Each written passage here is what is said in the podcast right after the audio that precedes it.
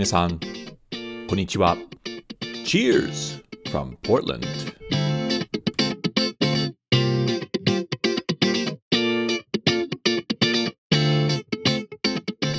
皆さん、こんにちは。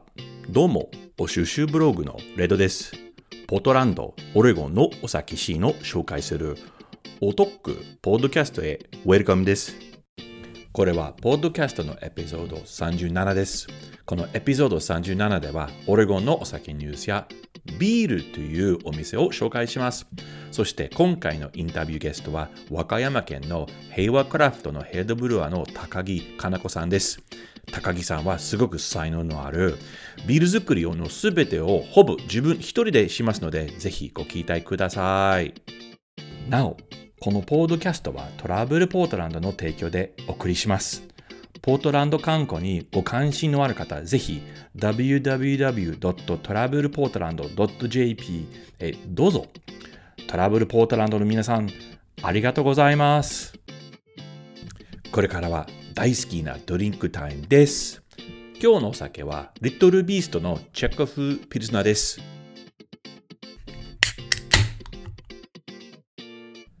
ピルスナだと夏の気分になりますね。乾杯じゃあ、エピソード37をスタートしましょう。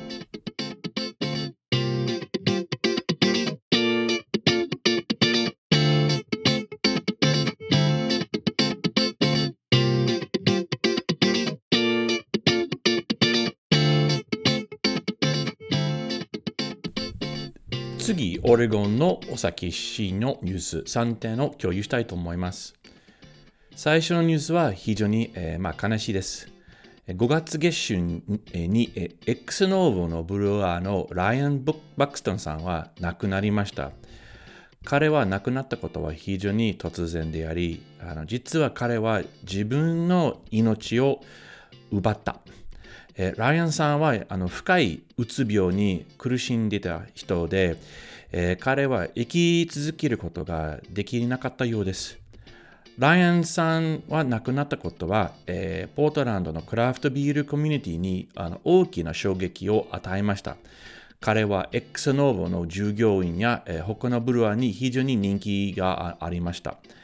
また彼の、おかげで X ノーボのビールが近年に、大幅に改善され GABF 賞などの様々な賞を受賞しました。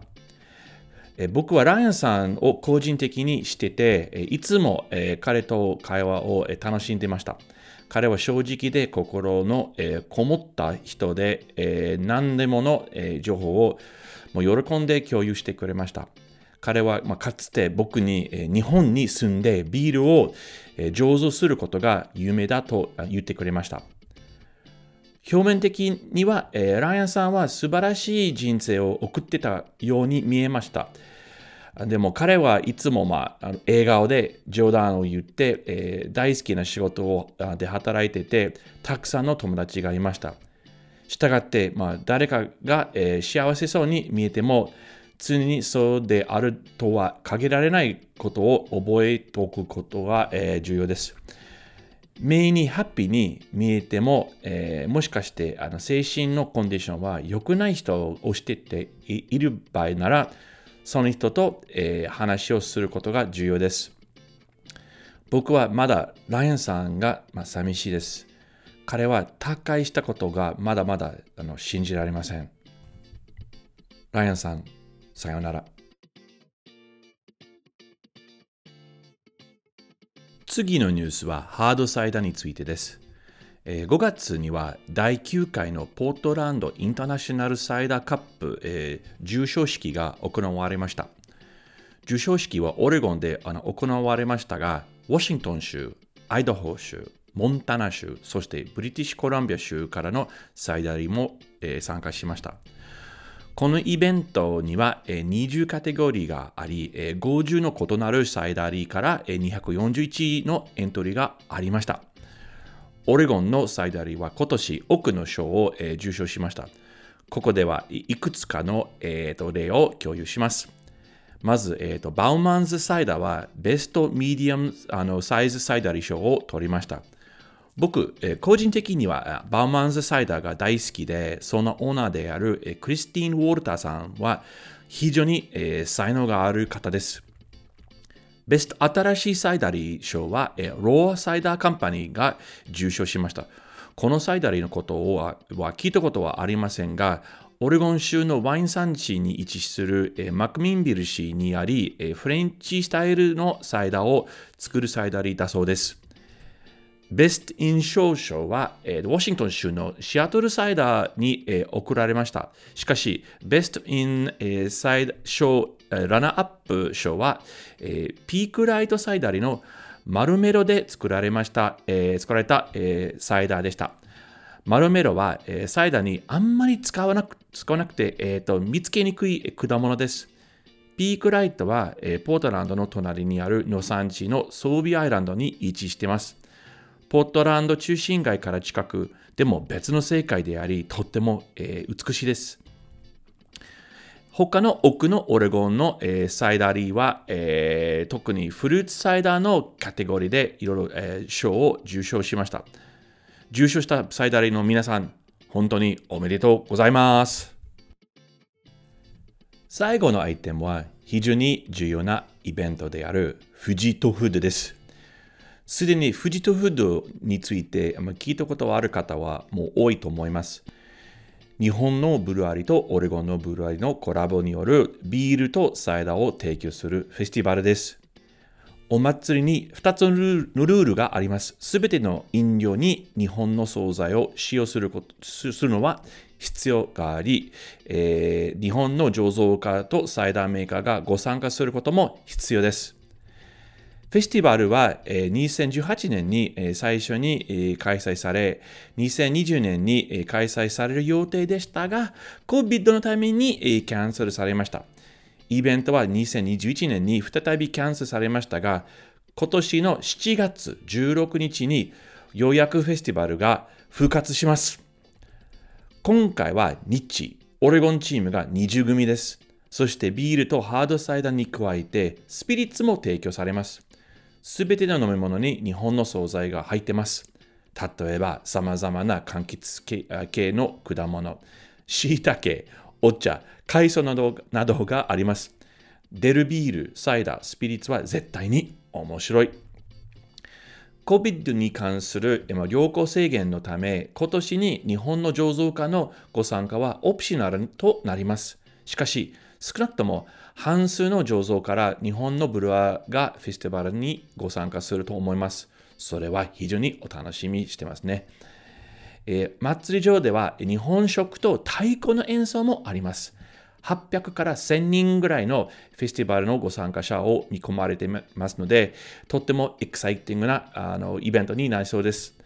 僕はお祭りの主催者のなので、イベントの前にぐっすり眠れるかどうかちょっとわかりません。まあ、できれば7月16日にフット富士に聞いてください。そこで乾杯しましょう。以上、ポートランド、オレゴンのお酒シーンのニュースでした。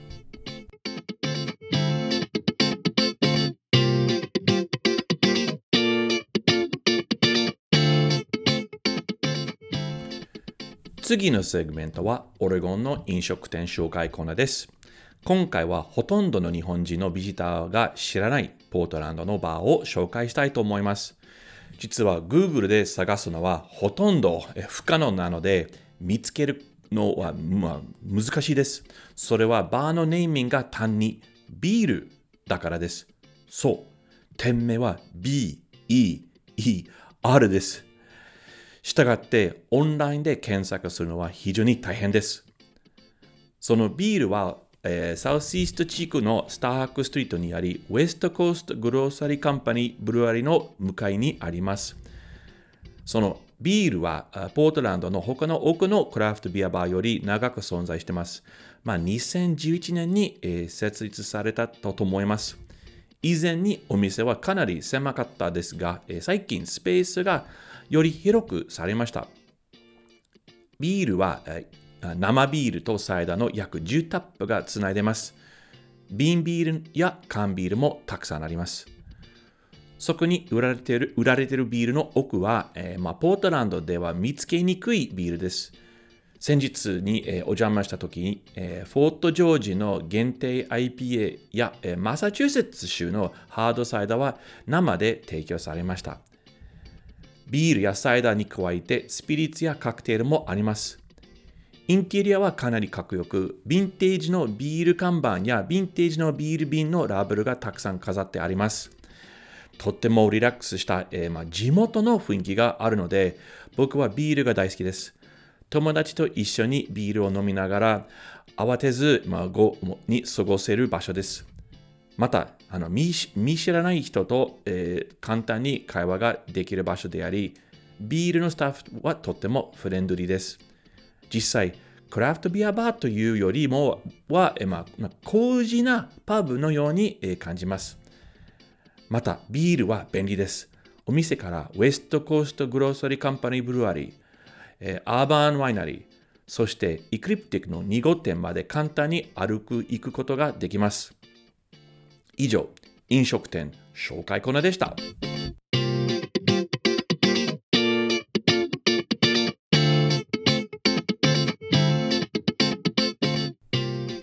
次はインタビュータイムです。今回のインタビューゲストは、えー和歌山県の平和クラフトの高木かな子さんです。高木さんとは、まあ、昔から知り合いで、僕は初めて彼女に会った時、もう大ファンになりました。それは彼女がポートランドを初めて訪れた時であり、彼女はここの醸造所について非常に洞察に満ちた評価をしました。それ以来、高木さんに何度もあの会いました。その中、特にあのいい思い出になったのは、和歌山県にある彼女の醸造所にお邪魔した時でした。実はその醸造所は平和酒造と呼ばれる、えーと日本酒醸造所の一つの事業です。そこでいただいたビールも日本酒も素晴らしかったです。高木さんはほとんど独学の醸造家であり、彼女が作ったビールは様々な賞を受賞しています。彼女の物語についてももっと聞くのが非常にお楽しみにしてます。高木さん、ウェルカムです。こんにちは。こんにちは。高木です。今日はよろしくお願いします。お願いします。あの、あの、ほら、僕らはもう何、3年ぶり会ってないんですよね。本当に、富士通フットに2020ですかね、に行くつもりだって、そうそうそう。それがなくなって、気づいたら、もう2、3年経っちゃってます。そう、多分前、この前は19年のフッド富士ね、東京でね。でも、一回、あ、あれ何年だった？高木さん。僕はちょっと高木さんのとこちょっとお邪魔したら何年 ?18 年？あれ、そうですね。2018年だと思います。そう、あの、和歌山県行って、あの、高木さん、いろいろああの案内してもらって、あの、工場の方ね、あの、ビールだけではなく、日本酒の方でも、あと、あの、なんか、えーいろいろ、えー日本酒を試飲できて、あれあれはいはいはい僕衝撃的だった。あのような日本酒初めてだった。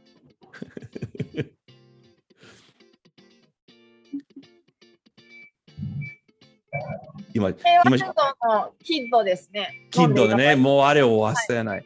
はい。じゃあ、高木さん、もうもう今、あれ、今日はありがとう、忙しいとこ、今、職場からの、の、えー、リコーディングですよね。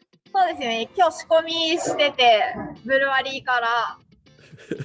時々、あの、時々、ちょっと、あの、作業あるからね。うん。じゃあ、えーはじ、はじめに、まず、あの、高木さんの、まあ、個人の方、あの、あの、そう、仕事の方ではなく、個人の方の自己紹介お願いできますでしょうか？はい。えっと、東京出身で、こまあ、今働いている職場は和歌山なんですけれども、お酒造りがしたくて和歌山県の会社に就職して、和歌山県民になりました。で、あな何年前？あの、引っ越したのは。引っ越したのでも今年で12年目なんで、おお、12前年？ずっと和歌山？震災2011年の東日本の震災の年に大学を卒業しました。おで、そのまま、あの、新卒で和歌山県。おそーれまでは東京にずっと住んでて、で、大学が、あの、農学部、アグリカルチャーのはいはいはい。専攻だったんですけど、農は学部の先生たちってみんなお酒もすごい好きで、食べて飲むのが好きな人たちと、まあ、ものづくりを、まあ、されてる教授陣が多かったんで、自分もなんか作れる人になりたいっていうのと、お酒面白かったので、まあ、お酒が作れるようになった人生楽しいかなと思って、え平和酒造にえ、でも高木さん、あの、その大学時代はいに、お酒何が一番好きだった？その当時。私でも別にそんなに強くないんで、たくさん飲めるわけではないんですけど、やっぱり日本酒を先生たちと一緒に飲むと、先生たちが飲むの日本酒なんで、うん。それしかないみたいな感じ での飲ませてもらったやつがたまたま美味しかったのと、あとクラフトビールの、クラフトビールバーがその時期はすごく本当にまだ少なかったんであすけど、ね。はいはい。大学の近くにあって、で、そこで、あの、飲むのも好きでした。え、初めて飲んだあのクラフトビールは何だと覚えてる？あの、覚えてます。え、なん、なんだった？今となってはクラフトじゃないかもしれないんですけど、うん。あの、リバティエール、リバテアンえカー社のあ、アンカースチームの？はいはいはいはい。あ、美味しいわ、あれね。リバティエールを初めてうん。東京のその成城石井っていうスーパーマーケットはいはいはい。そこで飲んで、で、もともとそのドイツの大学と交換留学してたんで、うん。ドイツビール派だったんですけど、はいはいはい。アメリカのクラフトビールって最近すごい売ってるよねっていうので、まあ、リバティエール飲んで、いや、でもすごいアスタッ。トみたいな。うん高木さん、今でもその何のビールを初めてのクラフトビールかまだ覚えてることすごいよ。いや、でもクラフトか、その後まあいろいろそのクラフトビールにどんどんハマっていって、うんあの日本だとベアードビールとか、はいはいはい、その当時エールとかしか昔なかったんで、それねを飲んだりとか、まあもちろんストーングリーンフラッシュがはいはいはい。その全盛だったんで、あの時ねそこからそのストーングリーンフラッシュ飲んだりとか、まあピッツァポートとか、その後からどんどん入ってきてっていうので、どこまでがクラフトかって言われたらあれですけど、初めて飲んだそのアメリカのいや、あれはクラフトだよ、リバリバティはねアンカースチーム。そう。うんうん、ほら、ほら、アメリカでよく言われた、一初めてのクラフトビールやっていうね、ほら、あそこね、70年代？本当に。その当時大手しかなくてでで、アンカースティームがサンフランシスコでもう、あれ、本当にそれで始まったと、とそのそのクラフトビール革命ね、アメリカで。あ、でもすごい。あ、で、あの、まあ、その和歌山県は今12年目で、じゃあ、あの、本ポードキャストのリスナーたちに今の仕事、まあ、今その、うん、なんていうの履歴、その、あの、和歌山県のでの履歴を、えーもう、えー紹介してもらえますか？はい、えっと、平和酒造の紹介で大丈夫ですか？はい、お願いします。平和酒造というのが1928年創業のあの酒蔵です。で28年。ははい。はい、もうすぐ100周年。おお。あ、そうね。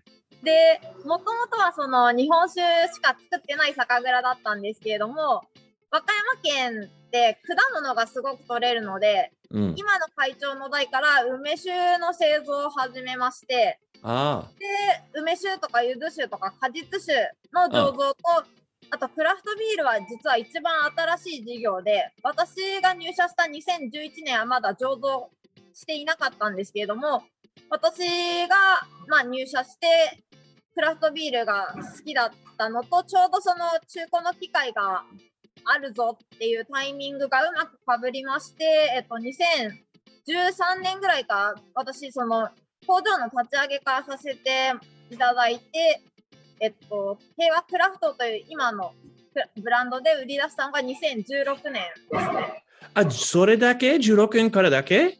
そう、まだ。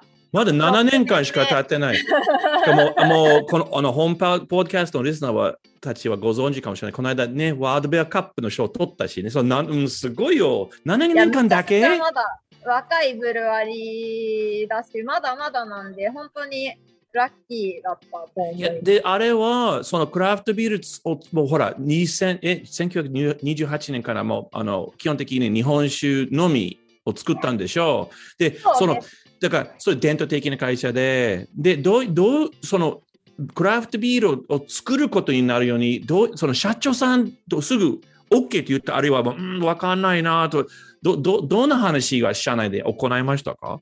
なんか、もともと、梅酒を始めた会長は、いろんなお酒を、日本ってそのお酒ごとに免許が違うんで、はいはい、そうね。そうね。取らないと、いろんなお酒作れないんですよ。うん。で、その免許を持ってる方が可能性が広がるので、いつかビールは取りたいと思ってたみたい。ああ、OK。はいはい。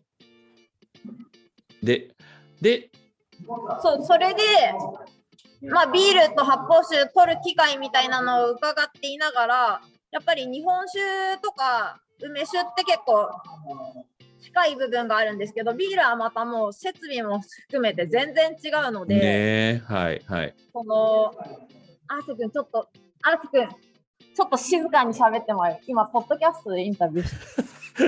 これ、これをキープするよ。今のはキープ、キープ。ここも 切り取ってください。そうそれで、あの、まあそのタイミングを伺いながらもなかなかできなかったりとか、実は社長はもともとビール嫌いだったんですよ。うちの社長とあと当時で製造部長なんですけど私入社した時はやっぱりまだクラフトビールとか日本に全然来てなくてそう、ね、ビールって言ったら大手のビールしかなかったんでそうそうそうそう、うん、だから日本酒ってこう結構こだわるお酒じゃないですか。はい。で日本にはビール大手のビールを頼む時に恐ろしい言葉があってとりあえず生っていう。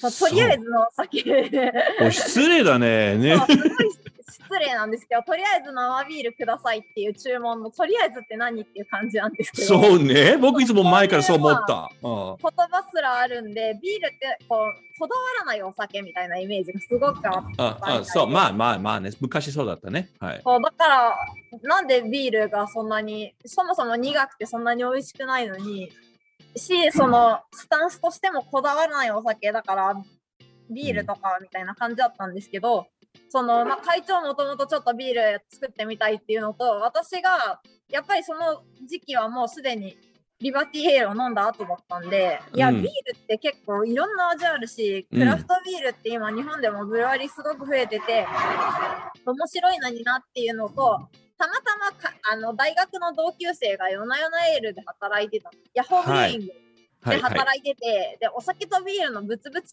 換をよくしてたんですよ。でせっかくクラフトビールたくさんもらったしなんかもうビールってこだわらない酒だよねって言ってるけどこんないろんな味がある面白いビールみんなで飲んでもらったらいいのになと思ってあのうちの会社その仕事の後にいろんなお酒テイスティングする時間があるんではいはいはいでその時に夜な夜なエールを持っていきまくってたんですよ。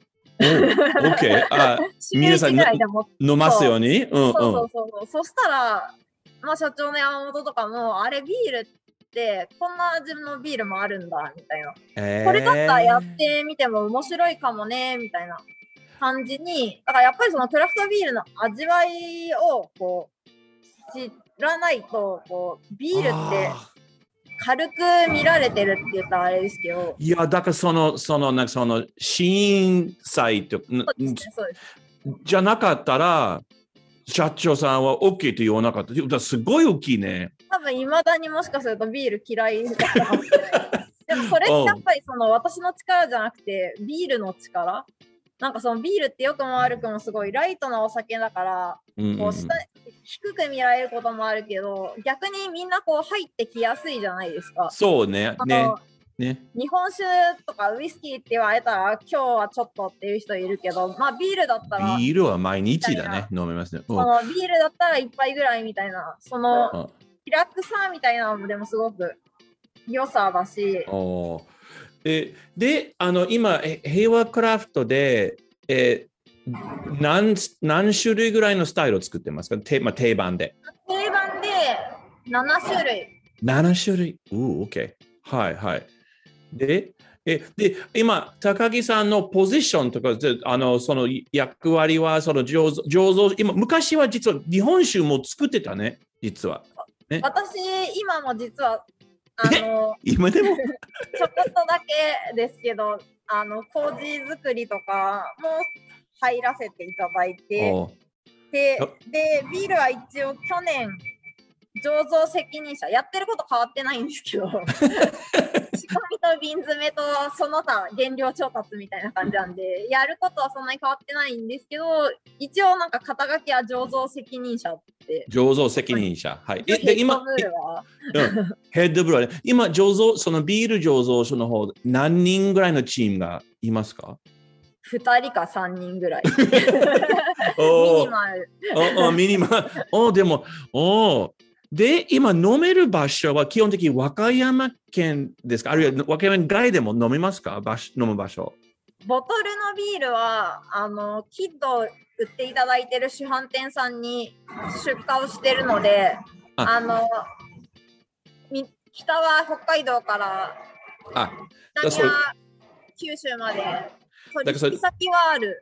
OK。で、でで要するにき、そのキッド、その日本酒の方を取り扱ってるお酒屋さんは、は平和クラフト瓶、まあ、瓶ビールを提供して、そうです、そうです。あの、冷蔵貯蔵とかそういうのをこう、一からお願いするのってすごく、多分皆さん流通されてる方は大変だと思うんですけど、まあね。あの日本酒の酒屋さんはやっぱりそこら辺は詳しいというか、地酒扱ってるあそういうこと大体冷蔵庫持ってるんで、あこれはでまあ生酒と同じ扱いで要冷蔵してくださいっていうのが結構お願いしやすいのもああって、まあ、いい状態で飲んでいただけるように、そうう。いう、まあ、もともとキッド扱っていただいてるお客さんにお願いしているのと、ああとあの和歌山市駅っていう和歌山県の和歌山市内一番あの都会のところのに、うん。あの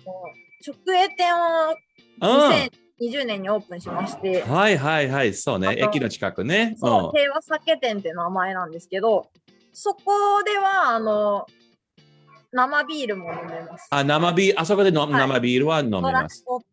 ビールも飲めます。まあ、全部生なんですけど、あ今、そのあ瓶、瓶、ビールがそう瓶と瓶とケーグの割合はどれぐらい？何パーと何パーぐらいですか？98%ボトルです。あ、そうということは、あの、COVID でそんなに困ってなかったでしょ、そうしたらね。困ってないっていうか、もともと、まあ、少ないんですけど、まあ、そんなに？しか販売してなかったんで、98%? がもともとゼロだったんで、ええ あ知らんかった。えー、98%が瓶。すごいそうです。ね。でもやっぱり飲食店さんがボトル出してくださったところもあったんで、その、あうんうん、あの緊急事態宣言みたいになると、やっぱり増減はありましたけど、でももともとボトル流通だったんで、急になんか全部瓶詰めに回すとか、そもそも手詰めしてなかったから、そこら辺はあんまり、なんだろおは でもラッキーね。変わらない変わらなかった変わらなかった。でも、 keg だけ、ほら、 keg、keg heavy のところがあって結構困ったでしょう。いや COVID で。みたいですね。なんか、うん keg うん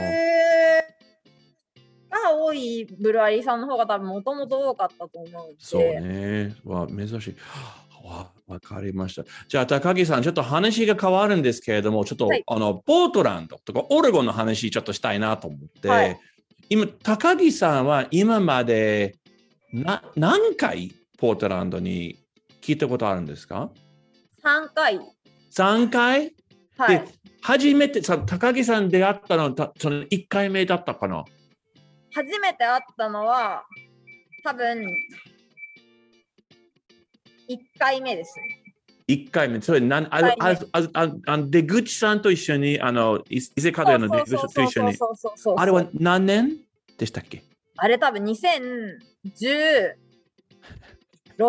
かな？16 6か4だと思う。あの時、伊勢門屋ビール WBC でメダル取ってたんで。だああ、そう。から多分2016、そう、その時に WBC 自分も出したいって思います。ああ、なるほどね。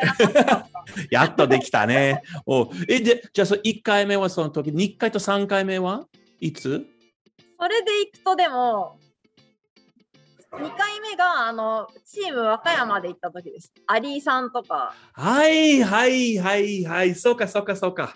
そうあその時はブルワーじゃなくてあ和歌山のクラフトビール好きな人とかそのポートランドそうそうそう。いろんな人いろんな人、そう、いたいろんな人とあ一緒にはいはいはいはい。あのあ何年だっけ？あれは。覚えてない。あれでも多分2017とかだと思う。17ね。ま毎はい。年アメリカ行ってたんで、え、ということは、3回目は18年の例の。そうです Fuji to Hood の。フジとフッド。え、その時、富士をつ、えーと、こた助けて、何を作ったっけ？その時、覚え、え、あれは何だったっけ？えっとポートランドで作ってもらったのは多分柚子のビール。ユーズのビール。OK。相手は？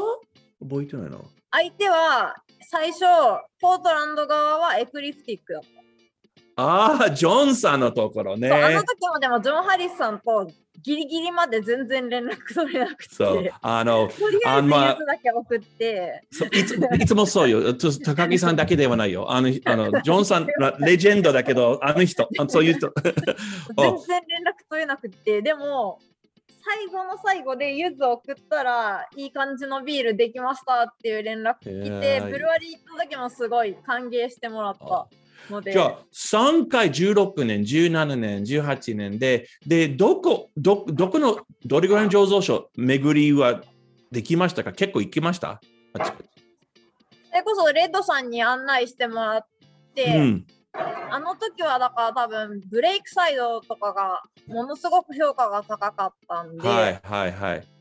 いろいろ行きましたね。そそのディシューツも本店は弁当だけどディシューツのビアバーも行ったし、はいあと。その今ボンエバートがあるところ、あ、コモンヘッズがあったでしょ。ファットヘッズ、ファットヘッズね。そうそうそうファッ。トヘッズも行ったし、コモンズも行ったし、逆にコモンズの後のモダンタイムスは行けないままクローズしちゃったりとか。ね、もうこうしちゃったね。え、その時もね、あの、ファットヘッズのすぐ隣に、ほら、バックペダル、小さなところ行ったでしょ、行きました、行きました。すごい良かった。ね、すごいよかった。でも、あの、初めて、あの、バックペダルの良さを分かった日本人は高木さんだった。えあの、なんかこれ小なさな、小さなところからみんな、うーんと、あんまり無視したんだけど、高木高木さんだけは、あ、ここ美味しいよ。ここちゃんと作ってるよと言ってくれて、ああ、やっぱ高木さんね、センスいいなと思った、その時。本当に僕感動しました。いや、いや本当いいところでしたさんがすごい面白かった。そうそうそうそう。あの、詰まるって言ったライスハスク、ハスクをライスフル、うん、なんだろう、む小麦が多いとブビール仕込みの時詰まるっていう話をしてたら、うん。その、もみ殻？米のもみ殻を入れると詰まらなくなるよ。えー、ホ そうームブルワーはよくやるし、日本の方がもみ殻多いんじゃない？とか言って。ね教えでもいいいいとこ、今のとこまだクローズだと思う、そこはね。あじゃあ、あの高木さんは3階に、まあ、ポートランド、まあ、オレゴン州行って、なんかびっくりしたこととか、あのショックとか、なんか感動したことはな何だった？私初めて行った時は実はサンディエゴから行あったんですよ。はい。で、そのでっかいモダンタイムスとか、こう、セントアーチャーはもう買収されちゃったけど、まあ、セントアーチャーとかストーンとか、あそういうブラリを回った後に、ポートランドに行ったんで、なんかポートランドのブルワリーって結構小さいなっていうイメージとか、はいあと。その、オレゴンってすごいホップが取れる土地だけど、そのウエストコースト IPA みたいなガチガチなホッピーじゃななビールっていうよりは、こう、それこそコモンズが、ね、コモンズがなんとなく私はその時のポートランドのイメージがすごく真ん中だあったんですけど、そういうセゾンとか、あはいはい。アメリカっぽくないビール作ってる土地だなって思って、はい。で、2回目に行った時は逆にブルワリーだけじゃなくって結構他も見る余裕があったんですけど、うん。そのオリンパス、サラミ屋さん、あ、オリンピアプロビジョンズね。オリンピア、はいそう、お肉屋さんとか、あとまあコーヒー屋さんとか、アイス屋さんとか、あ、そういう行ったんですか？そも。あ、そっかそっか。たり、あとあの、ちょっと離れた郊外にチーズ屋さんあるじゃないですか。チーズ有名なとこ。え、行ったんですか？テティラムック？そうそう、ティラムックとか、そういうところを回って、なんかあそこまで行った？ティラムックまで行った？連れてってもらって、遠いや。でも、ああ、そうか。そうだからビールでもそのビール以外結構巡って行って。回って、なんかすごい豊かなところだなと思って。ああの、ー。サンディエゴとかってもうやっぱり、もうビールでどんどん儲けようじゃないけど、世界にこうビールで発信しようっていうのがすごく強く出てるから、ビールのクオリティはすごいクリーンで分かりやすいんですけど、うん。なんかどっかこう、ギスギスしてる感じがうん。あるなとは思ったんですけど、ポートランドはなんかその、もっと豊か自然も豊かだし、ビールももちろん美味しいんだけど、パンとか乳製品とかも美味しいし、その、なんだろう、ビールだけ楽しみに来るあ、っていうよりは、すごいなんか、街の中に、まあ、そのすごい食とか生活を楽しむ人がいて、で、うん。その人たちが、その地元の人がすごい愛するビール。があるし、だからビールもその偏ってないっていうか、その今の世界的な流行りに偏るだけじゃなくて、それこそヘアブ・ザ・ドッグみたいなうん、そう。ね。ビールを作るブルワリーがあったり、コモンズみたいなビールを作るブルワリーがあったり、で、それをこう、まあ、カスケードとかもそうですよね。最初から、ああいうバレルのサワーってサワー？うんうんなんかうん。なんで、いや、そういう、まあ、うん、オレゴン好きです。ありがとう。いや、でもやっぱりね、あの、まず、まあ、なんか、あの、オレゴンって結構もう様々な農産物の産地だし、あと、ほら、若いクリエイティブな人たちが多い。うんだそれ、そう combine したら結構その食シーンは結構強い。でも今、あの高木さんがおっしゃったのように、その商業的な、おもう規模がででかいようなところは本当に少ないね。本当にちっちゃいところが多くて。ううんん。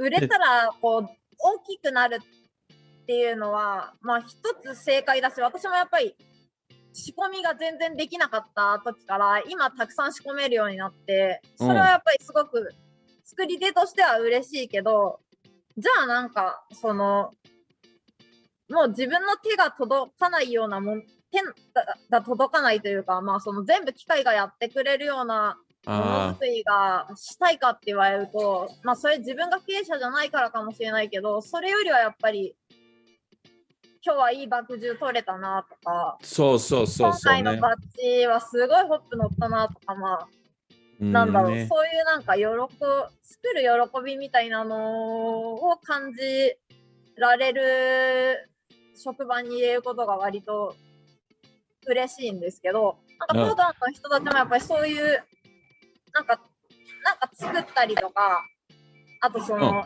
家のご飯が美味しいです。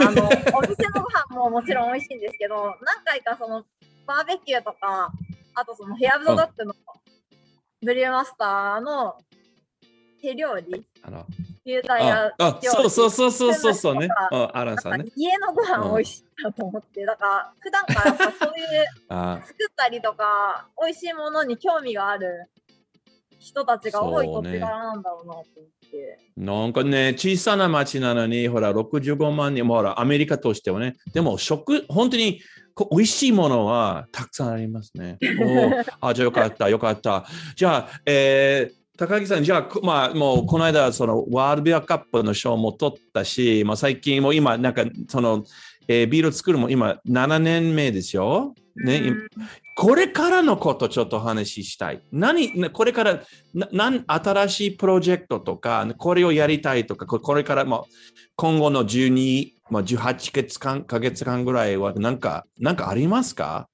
次のステップとか。最近でもやっまだ全然そのこういうスタイルとかこういう味っていう形はできてないんですけど、うん。まあ、やっぱり私はお酒作りがしたくてでじゃあどういうお酒どういうビール作りたいかっていう時にそのうまく日本酒の要素であったりとか日本人しか作れないうん。ビール、なんかそういう風なこうプロモーションで売ってるビールってたくさんあるじゃないですか。はいはいはいで。こう原料例えば原料だったりこうだから和なんだってこう説明をするようなこうなんだろう原料を入れることは簡単なんですけど、うんそれってでも誰でもできる部分ってあるじゃないですか原料さえ手に入れば。ね。なんかそうじゃなくて両方こう作りに携わらせていただいてでキャリアも少しずつ、まあ、ん。長くなってる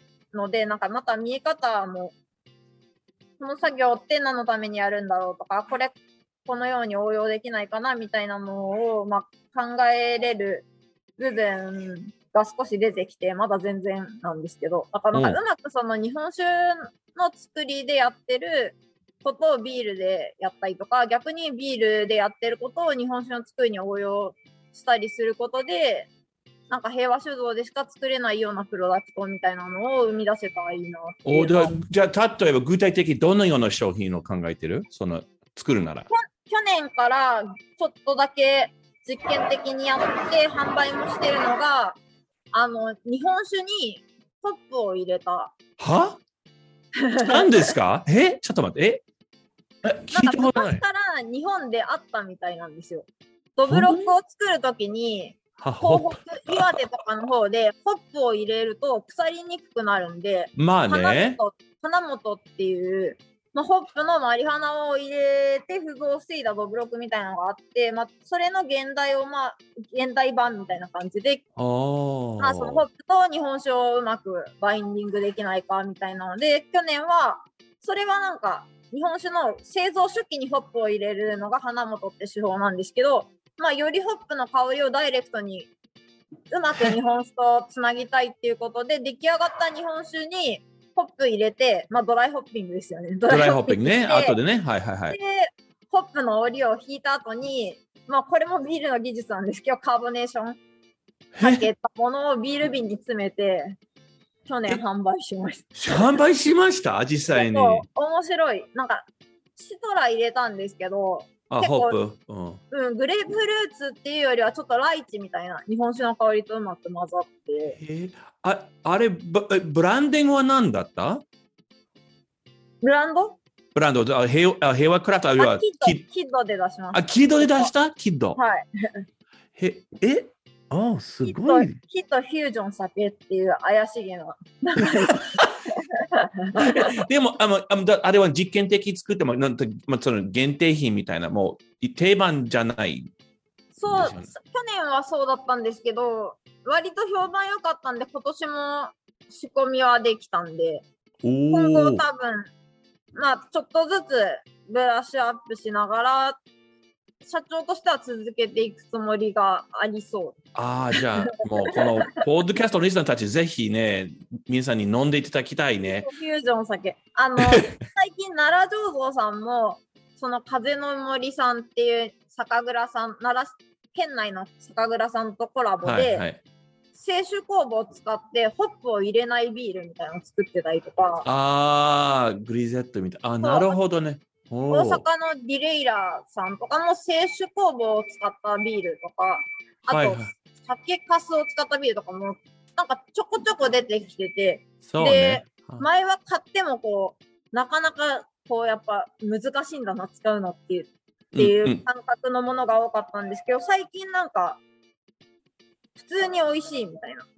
なんか、まあ、はい作れば作るほどまあ勉強になって、毎回毎回のバッジはより美味しくなるでしょ？まあ、初めてだから今ねい。かないけど、そう。逆にうまくいくところまで続ければ、一つ一つ完成していくものってやっぱりああるのかなと思って。じゃあ、すで、素晴らしいよって、その、その日本酒の、まあ、ばどんどんどんバッジ作って、レベルアップして、もう人気になればいいんですよね。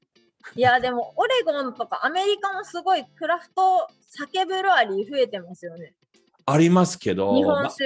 うんうん。あの、オレゴンにもあるよ。あの、酒ワンというところ。だから、はいはい。酒はでもでっかいっすよね。でかい。まあ、そうそうそう。クラクラフトまでは、でも、あることはあるね。あの、で、あの、この間、社長さんとちょっと飲みに行って、やっぱり、すごい最近売れてる。あの、アメリカ人は昔はほら、日本酒飲む場面は日本和食屋だけ？はいはいはい。寿司とか。そうそう。で今、今、ラーメンだんだん家で飲むことになってましたって。すごい。まあまあまあ、それは別に。もう、でもとにかくもう一回ね、あの、将来、高木さんのホップ使用、日本酒をもうね、飲めばな。持 うんってこれればいいんですよね。ねちょっとあったら、7月持っていくように。はいありがとうございます。じゃあ、今日は本当に今もう職場でお忙しい中に、本当いにやあのすいろいろありがとうございました。すごい、もう高木さん、久しぶりに話しないから、すごく嬉しい。今日のいや、私も嬉しいです。あこんな機会をいただけて、すごい嬉しいし、ちょっとまだね、わからない部分もあるんですけど、私としてはアメリカ行く気満々なんで、7月。OK、じゃあ、じゃあここでお待ちしております。ぜひよろしくお願いします。はい、じゃあ、これからよろしくお願いします。はい、ありがとうございます。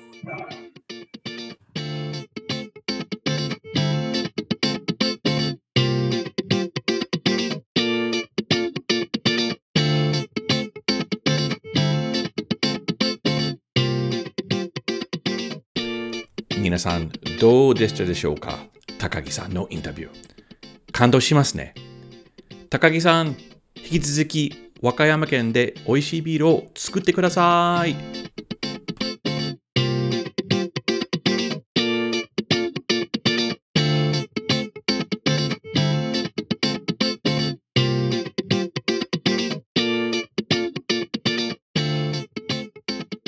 このポッドキャストエピソードを聞きいただき、誠にありがとうございます。他のエピソードを聞くため、オレゴンやポートランドの飲食シーンを知るため、または飲食ツアーをご予約するために、ぜひ、お収集ブログへどうぞ。Facebook または Instagram のフォローもお願いします。また次回はよろしく。